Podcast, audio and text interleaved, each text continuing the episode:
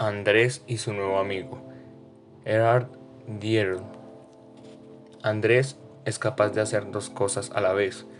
Él puede leer y comerse un emparedado de jamón al mismo tiempo. También puede comer helado mientras monta en bicicleta. Ahora, por ejemplo, está haciendo las tareas y se está comiendo una compota de cerezas. ¿Cuánto es 76 menos 22? ¿Qué resta tan difícil? piensa Andrés. Entre tanto, chupa una cereza hasta dejar bien limpia la pepita. El resultado de 76 menos 22 es, Andrés no tiene ganas de hacer las restas que le dejaron de tarea en el colegio. Escupe la pepa en dirección a la puerta de la habitación y en ese momento ocurre algo inverosímil. La pepa aterriza exactamente en el ojo de la cerradura. Increíble, se dice. Soy un as para lanzar pepas. Chis, pun, pan. Claro que eres un as para lanzar pepas, le dice una voz ronca. Del susto, Andrés casi se cae del asiento. Junto a él está sentado un gigantesco monstruo peludo de color amarillo. El monstruo tiene cola peluda, melena peluda y unos divertidos ojitos que parecen cerezas.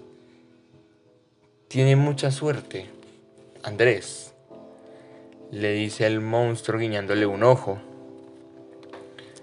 Cuando alguien escupe una pepa de cereza y la pepa cae en el ojo de la cerradura, aparezco yo de inmediato.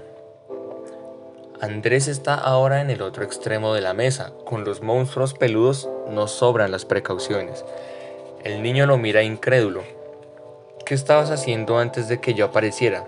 Le pregunta el monstruo. Las tareas del colegio, le contesta Andrés. Chis, pun, pan, ya terminé tus tareas, le dice el monstruo. Es cierto, en el cuaderno aparece 76 menos 22 igual 54. Y las demás restas también están calculadas. El niño no puede dar crédito a sus ojos. También tengo que organizar mi cuarto. Se apresura a decirle al monstruo, sin que se le ocurra nada mejor en ese momento. Chis, pum, pan.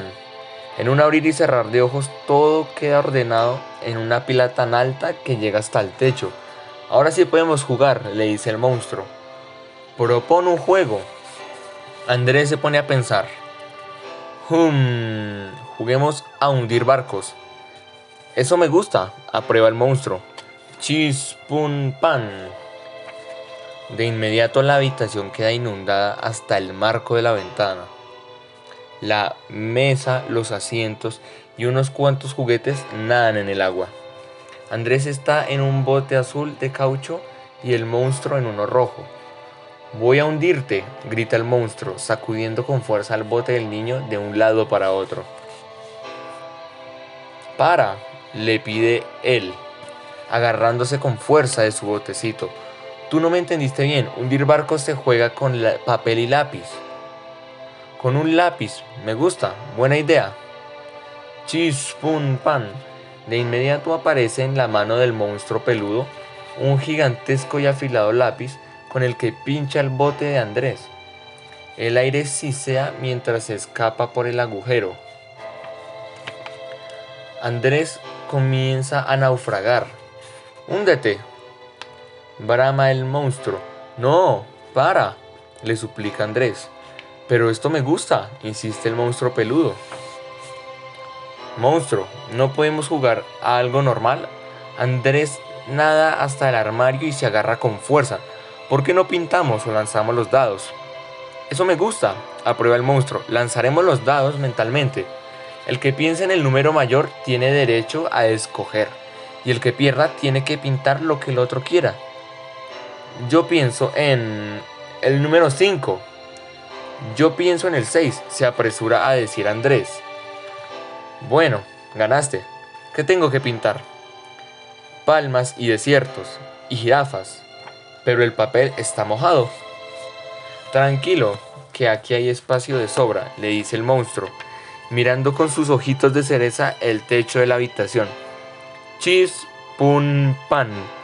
Las paredes y el techo de la habitación quedan de inmediato llenas de dibujos de colores, desiertos, palmas y jirafas. Eso me gusta, ruge el monstruo, salpicando agua con las manos. En ese momento la mamá de Andrés vuelve a hacer las compras. Andrés, ven acá un momento, grita mientras cuelga su abrigo. El susto hace que le tiemblen las piernas al niño.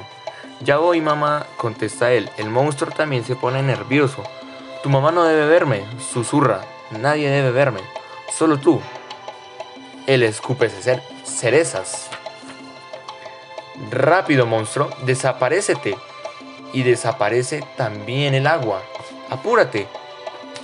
Pero yo no puedo hacer dos cosas al mismo tiempo, exclama él. Claro que si tú piensas en cinco palabras que rimen con escupe, cerezas, estarás salvado. Adiós. Yo ya me voy. Chis, pun, pan. Me divertí mucho jugando contigo. Y el monstruo peludo desaparece. Andrés, ¿por qué no vienes? grita la mamá otra vez. Sí, mamá, ya voy. Él sigue agarrado del armario, aunque el nivel del agua está más bajo desde que se fue el monstruo. Se suelta y el agua le llega hasta el estómago. Tiene que pensar en cinco palabras que rimen con escupe cerezas. Andrés está en serios problemas y tiene que apurarse. Su mamá entrará en la habitación en cualquier momento y entonces verá... El niño se pone a pensar, escupe cerezas, cabezas, riquezas, princesas, tristezas. Ya tiene cuatro palabras, pero no se le ocurre la última. Andrés, ¿puede hacerme el favor de ir al supermercado? Se me olvidó comprar algo, grita ahora la mamá. ¿Qué cosa? contesta él, suplicando para sí que su madre no entre en la habitación. Una libra de fresas. Gracias, mamá. Esa es la palabra que me hacía falta. Cabezas, riquezas, princesas, tristezas, fresas. Chis, pun, pan. En ese momento su mamá abre la puerta de la habitación, asoma la nariz en el cuarto y le dice, gracias por ir al supermercado. Cuando estaba allí no me acordé de las fresas, pero antes de salir terminé de hacer las tareas. Ya acabé, mamá. Hoy estaban fáciles, contesta Andrés. Triunfante, escupe una pepita de cereza en el plato vacío y cierra su cuaderno.